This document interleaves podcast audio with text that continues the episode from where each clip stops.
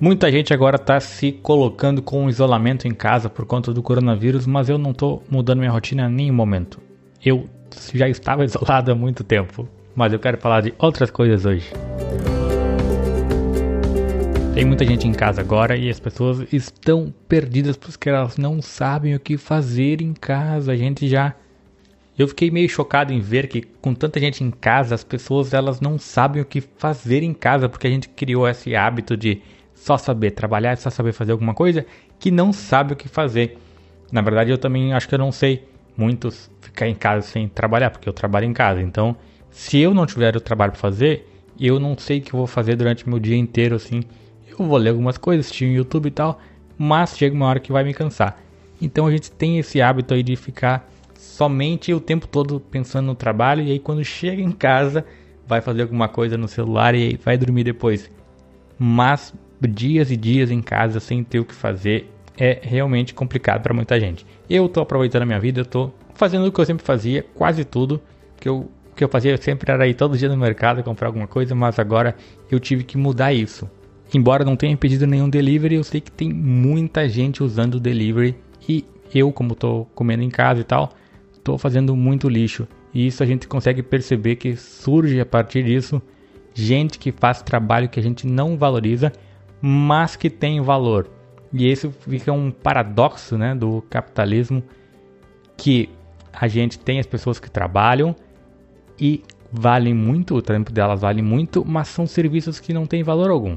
O pessoal aí que opera bolsa de valores, operadores de criptomoedas, eles podem parar que não vai, o mundo não vai acabar por conta deles. Ah, mas é que a economia. Não, vai afetar aí quem está envolvido nesses papéis. Eu não quero ignorar o, poder da economia, mas, mas o que eu quero dizer é que não são eles que movem o mundo. Imagina se os catadores de material reciclável ou o pessoal que coleta lixo, né, os famosos garis, não é gari que chama, é, é sei lá, é vulgarmente chamado de lixeiro. Mas é o cara que coleta o lixo, o pessoal que vem aqui, pega o lixo da lixeira e leva para algum lugar longe da nossa casa, que não é jogar fora, eles só levam para outro lugar mais longe. Imagina se eles entrassem em greve, né? Aí sim ia virar um caos total. Mas esse é um problema que eu particularmente não tenho uma solução. Por quê? porque é um problema difícil de se lidar. Somente alguém que esteja um pouco mal intencionado para ter uma solução fácil para problemas complexos. Por que, que eu digo isso? Imagina que a gente começa a reconhecer agora o papel, o valor né, que tem o coleta de lixo. Beleza, a gente reconheceu esse valor e começa a pagar muito bem essas pessoas. Mas pagar tão bem a ponto de que muita gente começa a ganhar menos que os catadores de lixo. O que vai acontecer é que vai ter muita gente querendo ser catador de lixo. E aí vai ter mais pessoas trabalhando do que lixo para coletar, então acaba que isso vai baixar novamente o valor. E esse é justamente o paradoxo que eu estava falando, que é o trabalho ele é importante, mas ele é muito fácil de ser feito. Qualquer pessoa que tenha uma, uma saúde razoável, né, porque tem que ficar correndo atrás do caminhão do lixo, conseguiria fazê-lo. Então, se o salário subir muito, vai ter muita gente interessada em fazer esse trabalho. E aí acaba que, ah, tem muita gente interessada, então eu vou pagar para aquele que aceitar trabalhar por menos. Então, esse sim é o paradoxo. Ao mesmo tempo que, sei lá, pessoas que trabalham com publicidade, tipo eu também, a gente faz umas coisas no computador que não é todo mundo que consegue fazer.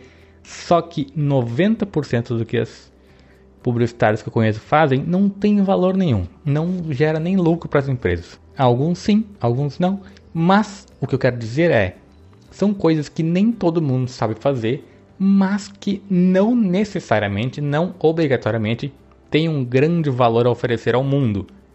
Mas, como nem todo mundo sabe fazer, a gente tem essa sensação de que o nosso trabalho é importante, que o nosso trabalho vale muito, que a gente tem que ganhar bem mesmo. E é isso aí. Então esse foi o primeiro ponto que eu tinha para falar aqui para vocês nessa nessa situação que eu tô. Até eu voltei a gravar esse podcast e eu vou explicar já por que, que eu não gravei. Eu comecei a fazer um curso de algumas coisas aí para melhorar o meu para melhorar a minha vida, né? Porque eu gosto muito de fazer cursos e experimentos. E eu comecei a fazer um curso, eu fiquei meio viciado nele porque ele era muito, muito, muito bom. E eu conseguia tirar coisas da minha cabeça e colocar no mundo real de maneira muito mais eficaz e maneira mais eficiente e que fosse muito mais legal de fazer. Então eu gostei dele. E aí, quando eu não estava trabalhando realmente com as coisas que eu já trabalho, eu estava fazendo esse curso. E quando eu não estava nem trabalhando, nem fazendo o curso, eu estava descansando, né? Porque era o que dava para fazer. Mas isso é só uma desculpa, eu não gravava porque eu tinha preguiça mesmo. E também com esse negócio de coronavírus, a gente consegue ver que as pessoas têm dificuldade né, em observar o que, que os outros precisam. É gente dizendo aí que, ah, porque é só, vai morrer 7 mil pessoas, mas isso não quer dizer nada, né? Morre muito mais todos os dias. É, é verdade que morre muito mais gente, mas a gente não pode aceitar qualquer nova quantidade de mortes, né? Por exemplo, eu não sei quantas pessoas morrem por dia no mundo, mas vamos supor que sejam 20 mil pessoas. Aí morrem 20 mil pessoas por dia, surge um vírus que mata 500 pessoas por dia, a gente vai fechar tudo porque tem um vírus matando 500 pessoas por dia? Não, porque não sei o que. Mas, gente, se cada coisa que aparecer começar a matar 500 pessoas a mais, a mais, a mais, vai, não vai dar muito certo, né? Não vai ter nem. Que geralmente quem está defendendo agora que as pessoas saiam pra rua é quem quer trabalhar. Quem quer. Trabalhar não, quem quer que os outros trabalhem para ele. Aí a pessoa fala que não tem muito valor, né? Que é 7 mil pessoas e só idosos. Teve até um fulano aí que falou que na guerra os jovens morrem e agora chegou a vez dos velhos se sacrificarem em prol da economia. Só que, tipo, na guerra tem alguém geralmente te atacando, né? Quando não é, quando não é um nazista que atacou a Europa inteira, geralmente alguém te, tá te atacando e ou tu luta e talvez morre na guerra, ou tu é morto nessa, nesse ataque, né, nessa invasão. Então não faz sentido algum essa comparação de que coronavírus com guerra.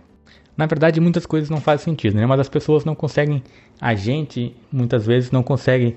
Eu sempre falo às pessoas depois eu corrijo pra gente porque não posso me colocar fora do grupo, né? Nesse caso específico, sim, mas em geral é, eu tento evitar apontar o dedo só para os problemas dos outros, mas coisas que eu vejo em mim também e que a gente consegue perceber no outro. Aí o presidente da república teve a solução de isolar apenas os velhos em casa. Aí deixa o velho e a criança vai para a escola normalmente. Porque, como eu vi na internet, o, a criança vai voltar para o seu próprio apartamento depois, mora sozinha, né? Então ela não vai ter contato com velhos, ela não vai passar esse vírus possivelmente para ninguém. Então as pessoas, ela, a gente tem, não pensa um palmo à frente não consegue ver o que está errado. Tem um exemplo que eu não sei se eu já falei aqui, mas que é de uma vez que estava num avião e tinha uma criança chorando e a mãe dela estava brigando com ela porque ela não comeu na hora da janta no avião. Só que ela não falou que estava com fome, mas a mãe estava muito polada porque ela estava chorando e gritando no avião. Então a aeromoça veio e puxou as orelhas dela, sabe? Não no sentido de machucar e punição, mas para liberar o ar, a pressão, coisa assim. E aí a criança parou de chorar, porque ela uhum. sentia dor, realmente ela sentia uma dor. E a aeromoça sabia o que ela estava precisando. Ela conseguiu sentir e olhar e ter a experiência de oferecer aquilo que a criança estava precisando naquele momento. Não o que a mãe pensou que seria melhor, tanto para a criança, né, como uma punição por não ter jantado, como para silenciar o avião.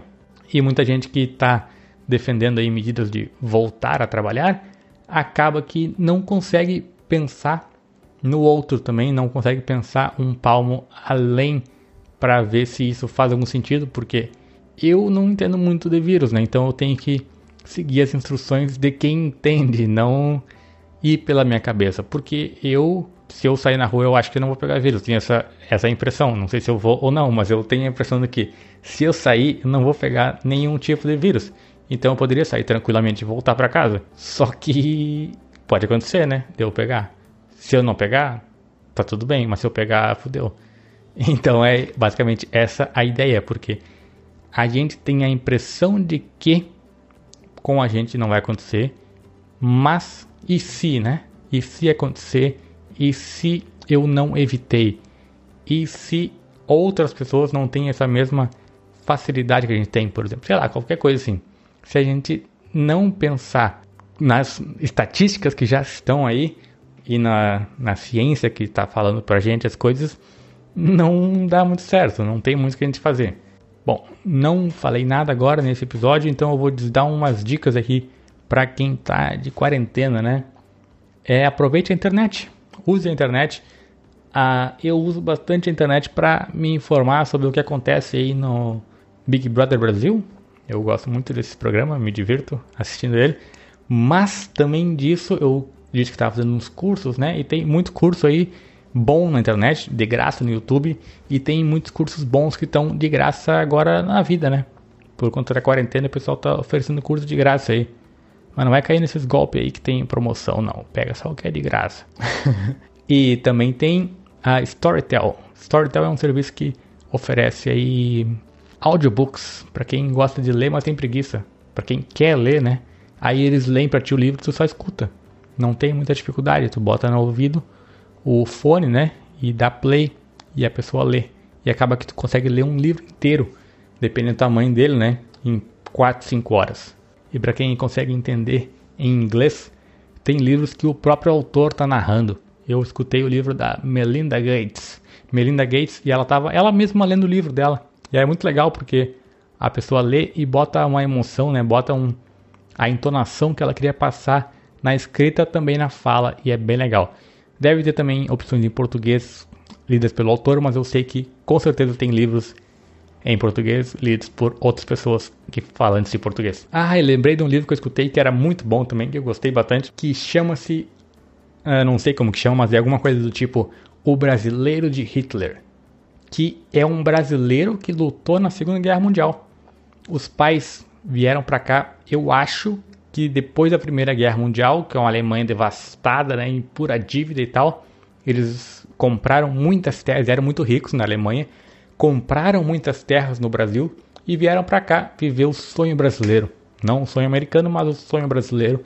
Chegando aqui já começou errado porque as terras que eles compraram não existiam, na verdade tinham caído num golpe. Beleza, mas aí começou a surgir um grande líder na Alemanha chamado Hitler e ele começou a melhorar a economia do país e tudo mais. E a família pensou que depois de tantos anos fora do Brasil, sem ter tido o sucesso que eles queriam, era hora de voltar para a Alemanha e foi o que eles fizeram, voltaram para a Alemanha. Só que aí estava tendo a Segunda Guerra Mundial e eles se fuderam. Ele, o, o brasileiro, né, o personagem do livro, estava meio que escondido em casa, assim como todo mundo que não queria morrer, judeus e tal. Foi na padaria e acharam ele e ele acabou sendo levado para para batalha mesmo, para lutar no lado alemão da guerra, porque ele era filho de alemães, né? embora brasileiro, ele era filho de alemães e estava vivendo na Alemanha, então ele tinha mais era que lutar ao lado do Hitler. Só que cerca de um mês depois a guerra acabou, a Alemanha anunciou a rendição total e eles foram capturados pelos russos, soviéticos na época, né?